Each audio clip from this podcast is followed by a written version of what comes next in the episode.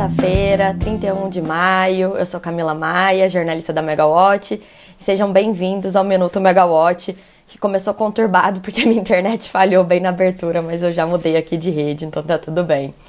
Bom, gente, é, sejam bem-vindos a mais uma edição do Minuto Megawatt, ao vivo no Instagram e transmitido é, e disponível é, como podcast nas principais plataformas de streaming posteriormente. Bom, hoje o dia tá frio aqui em São Paulo, mas a nossa pauta tá bem agitada, tá bem quente, então vamos lá, que a gente tem bastante coisa para falar hoje. É, a gente vai falar sobre a nova disparada do petróleo, que está relacionada aí em parte à decisão da União Europeia de fazer um bloqueio de todo o petróleo russo é, para o bloco, né? Isso tem bastante efeito em toda a economia global.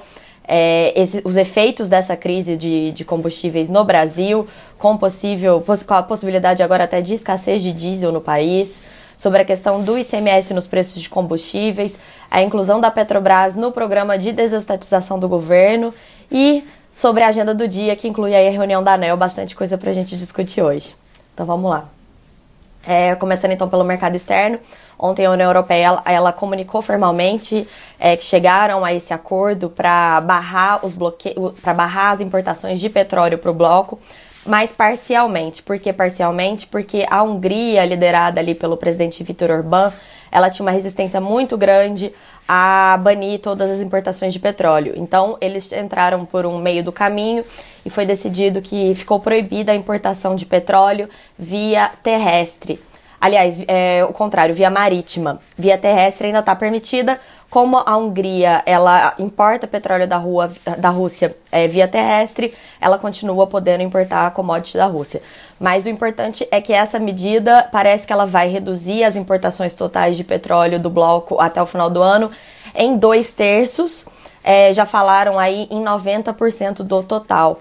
Essa é uma medida, até nas palavras dos líderes do bloco, para tentar é, barrar o financiamento da máquina de guerra da Rússia ali naquele conflito com a Ucrânia. Isso chegou a afetar bastante os preços do petróleo, né? Ontem os preços do petróleo tipo Brent, eles já tinham fechado em forte alta, acima de 120, o barril, 120 dólares o barril, um recorde em dois meses, desde que a, a guerra da, da, Hungria, da Ucrânia começou a ficar mais forte. É, e eles fecharam acima de 120 dólares o barril ontem, por conta também da, do início da flexibilização do lockdown na China. A China estava em mais um lockdown por conta daquela política deles de zero Covid e agora eles parecem que vão começar a abrir o país. Então isso abre uma expectativa de que a demanda pelo petróleo no mundo volte a subir e aí com isso os preços já tinham subido. Agora com esse anúncio da União Europeia, aí você aumenta a demanda, só que de um lado você reduz as ofertas, né, já que a Rússia é um grande ofertante ainda. É, você tem mais um aumento no preço do petróleo e hoje de manhãzinha ele estava subindo aí mais uns 2%, a cerca de 20, 123 dólares o barril, o que é um patamar bastante elevado. Lá fora, é, a perspectiva de aumento da demanda por combustíveis. Internamente, a gente tem mais uma vez um, outros desdobramentos da crise de combustíveis, que já derrubou aí dois presidentes da Petrobras e um ministro de Minas e Energia só esse ano. É, ontem foi ao ar, inclusive, uma entrevista que foi gravada pelo presidente Jair Bolsonaro em Manaus no fim de semana. E ele falou, ele assumiu que há mesmo risco de desabastecimento de, de diesel no país esse ano. Falou que o governo está trabalhando para reduzir a frequência dos reajustes de combustíveis, mas ele não descartou a hipótese de fazer uma campanha para incentivar a economia de diesel se a crise agravar com esse preço nas alturas, a gente já tem um estímulo econômico para reduzir a demanda. O problema é que o diesel é um combustível muito importante no país, até por conta do transporte de cargas. É, então, é, esse cenário é, é bem ruim para a economia. Ontem, o colega Rodrigo Polito ele conversou com o pessoal da Associação Brasileira de Importadores de Combustíveis, a ABICOM, e a Bicom ela fez esse alerta também para o risco de suprimento de diesel no país, principalmente no segundo semestre do ano. Mas, segundo eles, é, isso vai acontecer de qualquer maneira se o preço do petróleo não estiver alinhado ao mercado internacional, que é aquela discussão toda da paridade internacional dos preços de combustíveis que a Petrobras pratica, mas que o governo está bem insatisfeito por conta das elevações é, dos preços e os efeitos na inflação e na economia. Enquanto isso, é, o governo ele tenta né, dar alguma sinalização para o mercado e para os eleitores. Então, ontem à noite, o Ministério de Minas e Energia ele informou que formalizou o pedido de inclusão da Petrobras no Programa de Parcerias de Investimentos, o PPI, a fim de avançar nos estudos sobre a privatização da companhia. É, a gente sabe que isso é muito difícil de acontecer, mas seria uma sinalização ali até por conta da nossa falta de capacidade de refino, por exemplo. A gente não tem capacidade para refinar todo o nosso petróleo no Brasil, apesar da gente ser o suficiente na produção da commodity. Então, é, a privatização seria uma forma de você atrair mais investidores para refinarias, mas é uma solução de é, longo prazo. No curto prazo, o Congresso tem atuado para tentar minimizar o impacto dos combustíveis nos orçamentos das famílias. A gente tem falado isso muito aqui. Na semana passada foi aprovado um projeto de lei no, na Câmara que coloca, é, na prática, ela coloca um teto de 17% na alíquota de CMS de setores essenciais. Entre os setores essenciais tá o petróleo, aliás, está o setor de combustíveis e está o setor de energia elétrica, a conta de luz. É, o projeto ele foi para o Senado e o presidente do Senado, o Rodrigo Pacheco, ontem ele deu algumas declarações prometendo que vai levar o texto diretamente ao plenário ainda em junho. Então isso significa que vai ser uma tramitação célere, que o projeto não vai precisar passar por todas aquelas comissões. A medida é ruim para os governos estaduais, porque os governos estaduais vão perder uma grande arrecadação, já que o ICMS vai para os governos estaduais. É, eles têm falado aí algumas dezenas de bilhões aos cofres dos estados, tem algumas contas entre 80 e 90 bilhões de reais, que é bastante coisa, sendo que parte desses recursos são repassados aos municípios. Então, é, tem uma resistência muito grande dos estados e dos municípios, e o Senado tem dialogado com os líderes é, econômicos dos governos estaduais até numa tentativa de aplicar aquela outra, aquela outra regra que já tinha sido aprovada, que era da média móvel do, impo, do imposto cobrado nos últimos cinco anos. Essa tese é defendida pelo governo estadual também, mas ela não emplacou. E porque os, os, os estados entraram num acordo para congelar a alíquota do diesel e o problema é que não houve redução real em muitos lugares. E aí, por isso, o Congresso tomou a iniciativa de começar essa nova discussão daquele outro projeto de lei que limita em 17% o imposto cobrado. Aí tem até uma questão de como que isso vai ser, como que isso vai chegar na outra ponta, né? É, rapidinho, um parênteses aqui, eu convido todo mundo para ler. A gente publicou ontem uma entrevista que a gente fez com o senador João Paul Prates, que aí é uma das lideranças do, do PT no, no, no setor de energia e tem trabalhado ali junto da campanha do ex-presidente Lula, a reeleição. E uma, uma das questões que ainda está né, no, no mandato dele agora de Senado, essa questão do ICMS, ele falou que uma preocupação é, que, é garantir que isso chegue aos consumidores.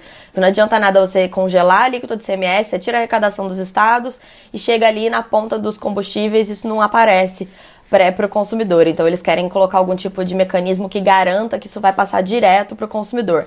Na conta de luz é mais fácil, porque ali, se você abrir a sua conta de luz, você já vê a sua alíquota de CMS. Então, aqui em São Paulo, inclusive, se não me engano, é 25%, 17% vai ser um alívio bom nos nossos bolsos. Em compensação, é ruim para os estados. É...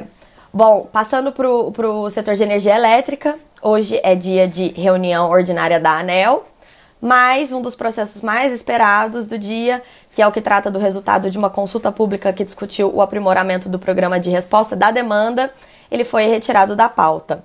Esse processo é até importante porque o, processo, o, o programa de resposta da demanda é uma das expectativas para a gente aumentar a eficiência energética no país, né? Você poder é, ter algum tipo de incentivo para você deslocar o seu consumo do horário de ponta e aí com isso você liberar mais energia naquele momento, você minimiza a necessidade de investimento expressivo naquele, naquele horário, pra, de, de investimento expressivo em geração para atender a ponta.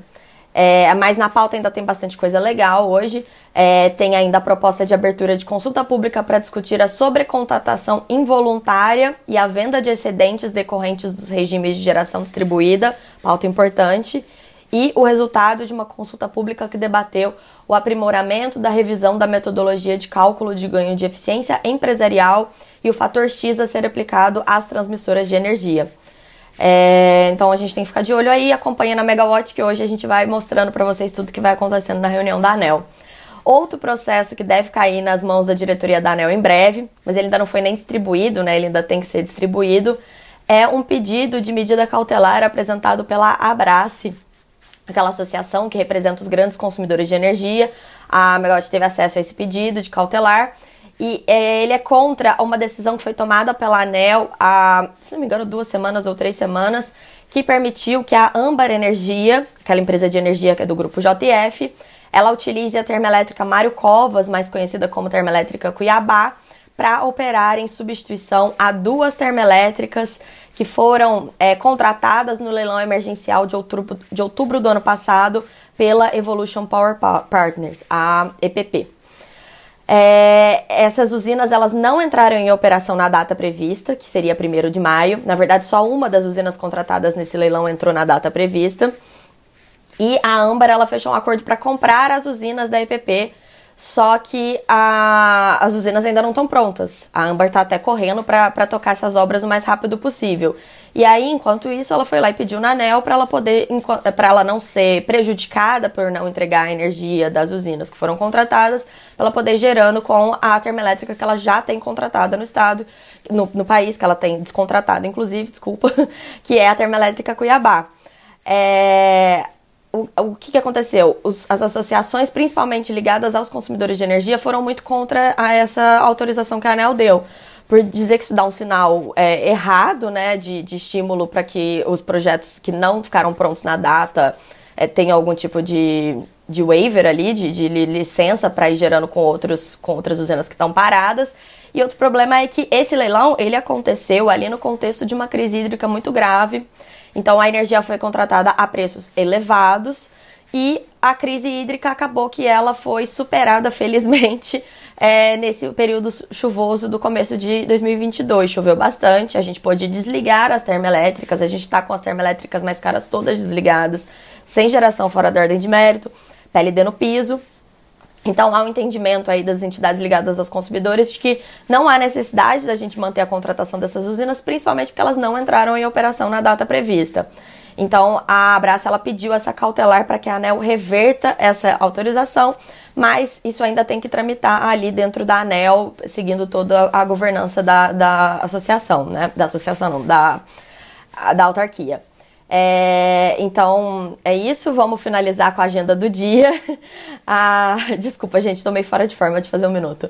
Além da reunião da ANEL, que a gente já mencionou, a gente tem hoje dois eventos bem legais na Megawatt. Agora, às 11 da manhã, o colega Rodrigo Polito ele vai estar ao vivo para discutir o papel das empresas na descarbonização, assunto que está super aí em alta com todas essa, essas discussões de transição energética, né? Ele vai ter um papo com executivos da Comerc Gestão, da Comerc Trading e da Nextway, que é a empresa de eficiência energética do grupo Comerc. Esse evento ele é patrocinado pela Comerc e ele vai ser aberto para todos no YouTube da Megawatt.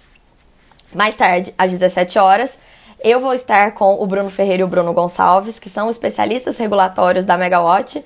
A gente vai participar de mais uma Ligados no Regulatório e dessa vez eles vão discutir as perspectivas de geração e transmissão no país segundo o Plano Decenal da Energia, o PDE. Esse evento já é exclusivo para assinantes da Megawatt. Se você for assinante da Megawatt, é só você ficar de olho aí que você vai receber um invite faltando uns 15 minutos para começar. Se você não for assinante da Megawatt, corre para assinar. Então é isso, gente. Hoje é o último dia de declaração do imposto de renda. Não percam o prazo. Amanhã vocês estão de volta com o Rodrigo Polito e até a próxima. Tchau, tchau.